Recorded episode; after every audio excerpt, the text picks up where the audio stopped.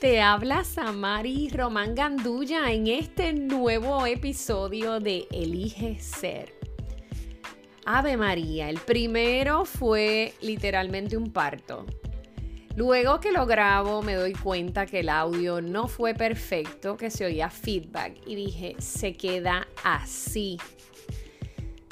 Porque fíjense, el mensaje es claro. El perfeccionismo no es parte de mi vida y no voy a perfeccionar lo que en función y en primer episodio creé para que todos lo escucharan. Lo que sí hay que bajar un poco el volumen para que no nos moleste un poco los oídos y todo lo que envuelve, ¿verdad?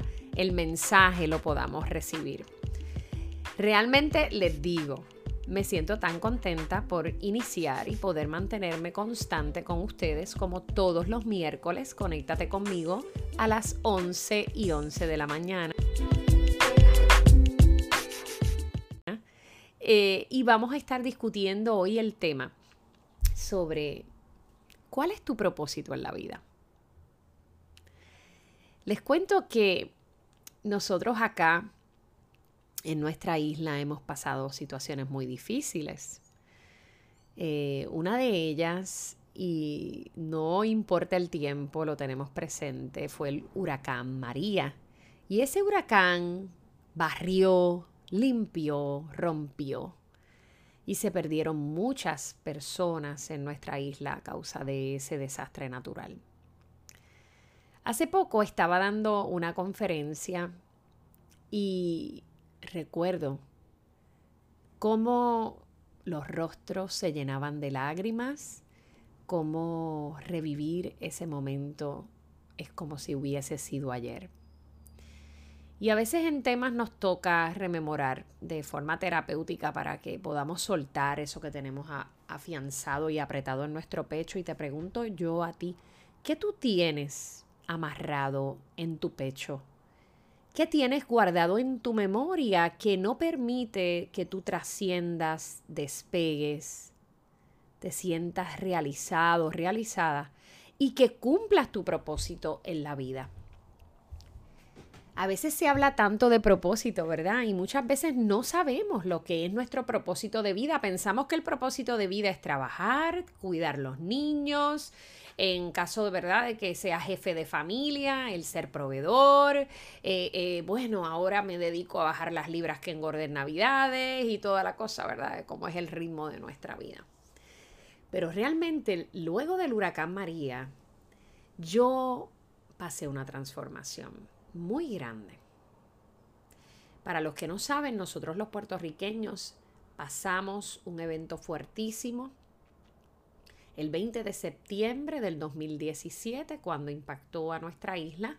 Y recuerdo como hoy el inicio de ese proceso cuando se nos fue la luz en, en nuestra casa y yo junto a mi esposo, eso me queda grabado en la, frente a las habitaciones de los niños, escuchamos, es inminente el paso de este huracán por el centro de nuestra isla. Y ahí fue donde tomamos las últimas decisiones. Esas últimas decisiones que fueron importantísimas en el cuidado de nuestra familia.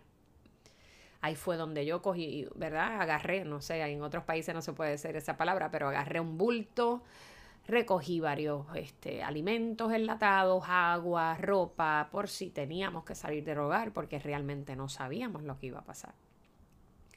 Es ahí donde mi esposo decide poner una tranca en la puerta para que no se abriera por los fuertes vientos que iban a llegar, eh, sobre 190 eh, millas por hora. Bueno, marcaron aquí diferente. Y en ese momento yo dije, wow, esto va a ser fuerte, va a cambiar nuestra vida. Y evidentemente fuimos transformados por María.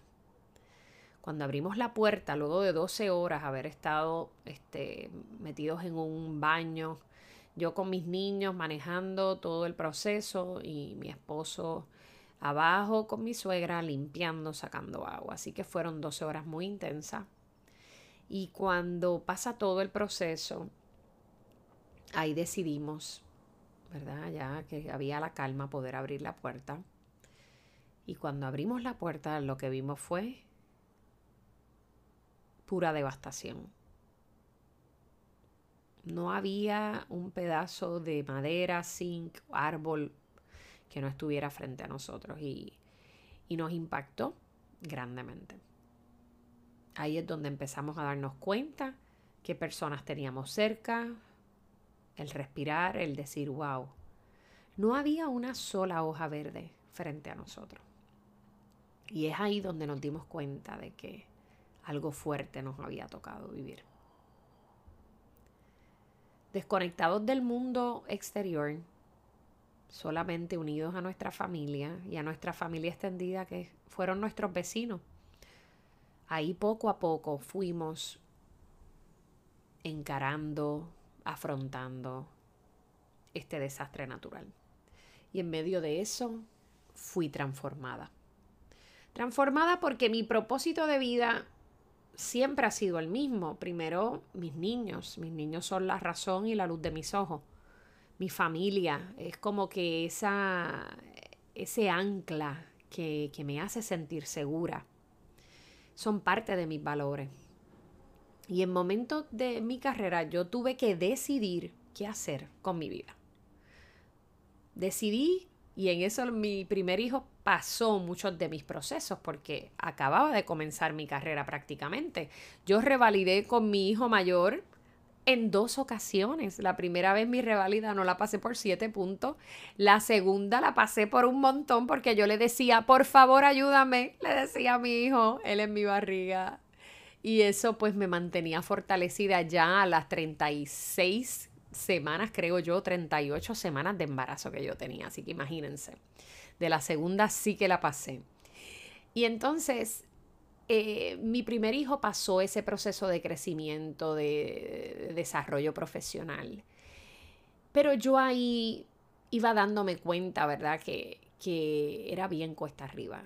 Y si yo era madre, tenía que elegir en ser madre profesional, ¿verdad? Y así fue, y eso fue lo que hice. Pasó el tiempo y seguí dedicándome a mi familia, a mi hijo mayor, y luego de siete años decido, decidimos, ¿verdad? Porque fue una decisión entre los dos, pero yo quería ya tener otro niño y decido tener este nuevo niño, y pues llegó en un momento justo. Y es ahí donde esta persona, que hacía 40 cosas a la vez, como yo, multitasker, eh, tengo que empezar a renunciar y a dejar distintos proyectos que habían sido pilares en mi carrera para acostarme, porque no podía trabajar durante muchos meses. Recuerdo como amigas y colegas me apoyaron en el proceso, una se encargó de la práctica privada en un pueblo de Puerto Rico que se llama Dorado, la otra en la práctica privada formal y principal en San Juan.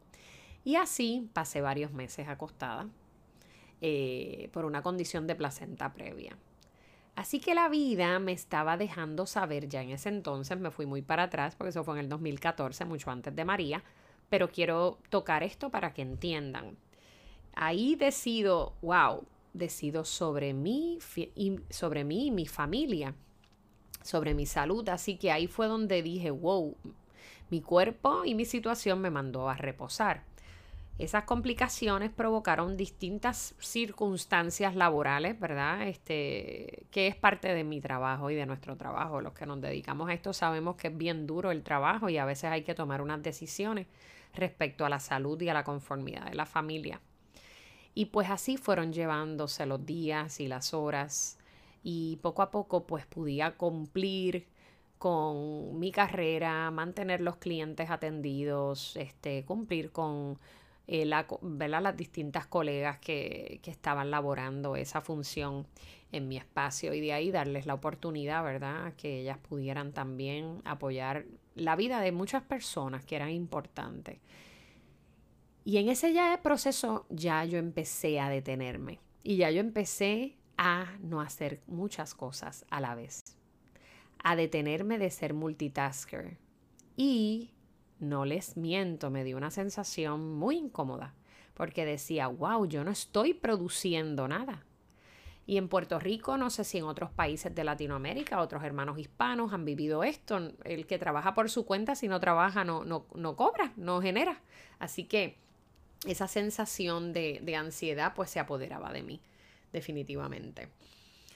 Pero poco a poco empecé a confiar. Y luego que pasa el tiempo y me hago madre por segunda vez y me doy cuenta, ¿verdad? Que son procesos eh, bien valiosos en la vida, para, ¿verdad? Cuando lo paso por segunda vez, en otra etapa totalmente distinta de mi vida, pero ahí me doy cuenta que quería elegir mi familia nuevamente. Y ahí es donde tú eliges si quieres brillar profesionalmente, resolverle el mundo, la vida y los sueños a los demás, o quieres poner en práctica eso que sabes, que va a crear cimientos y fortalezas profundas en tus hijos, tu familia y tu verdad. Y ahí elegí nuevamente. Y son cosas de las que uno en el proceso va creciendo y desarrollándose y luego uno dice, wow, esta fue la mejor decisión. Y ahí mi propósito de vida se encamina hacia mi vida, mi familia y posteriormente mi trabajo. En un principio era muchas veces yo, pero era más el producir mi, mi familia, pero mi trabajo me tomaba muchísimo más tiempo. Así que el decidir hacer eso te encamina, te libera. Y yo pasé esa experiencia y el propósito de mi vida es apoyar a los demás, es ser luz en medio de las tinieblas y yo pues siento una gran pasión por lo que hago, porque yo sí sé que yo he sido destinada para hacer lo que hago en la vida de los demás. Pero ¿qué, qué mayor regalo que poderle dar eso a mi familia? Así que ahí es donde empiezan estos conflictos de decir qué hago, cómo me diversifico y todo lo demás. Y luego de María me vi obligada por tanto tiempo de estar sin trabajar a nivel de consulta y privado a diversificarme, a hacer otras cosas. Y ahí sigo encaminándome en esa pasión que me llamaba muchísimo la atención, que era ser eh, conferenciante, ¿verdad? Y ahí era donde despertó en mí esa chispa y esa, yo te digo que es como una alegría de poder hablarle a personas y poder llevar el mensaje a más personas y tocar más vida. Y ahí fui encaminándome y ya como que, wow, este es mi propósito.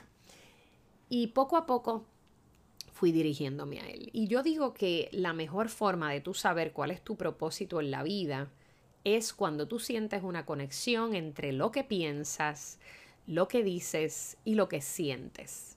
¿Ves? Entonces, cuando tomas la mejor decisión, es esa decisión que te da paz, que te da sosiego, que sientes como que todo se detiene en medio de esa decisión. Esa es la decisión correcta. Y yo les digo algo, el propósito en la vida es lo vital, lo más importante es apartado del to-do list, es apartado de lo que tengo que hacer, de mis metas y expectativas de vida. Es sentirte que por esa razón tú palpitas, tú respiras y tú caminas. Y yo diría que la pasión por lo que vives en tu vida tiene que ir conectado a tu propósito de vida.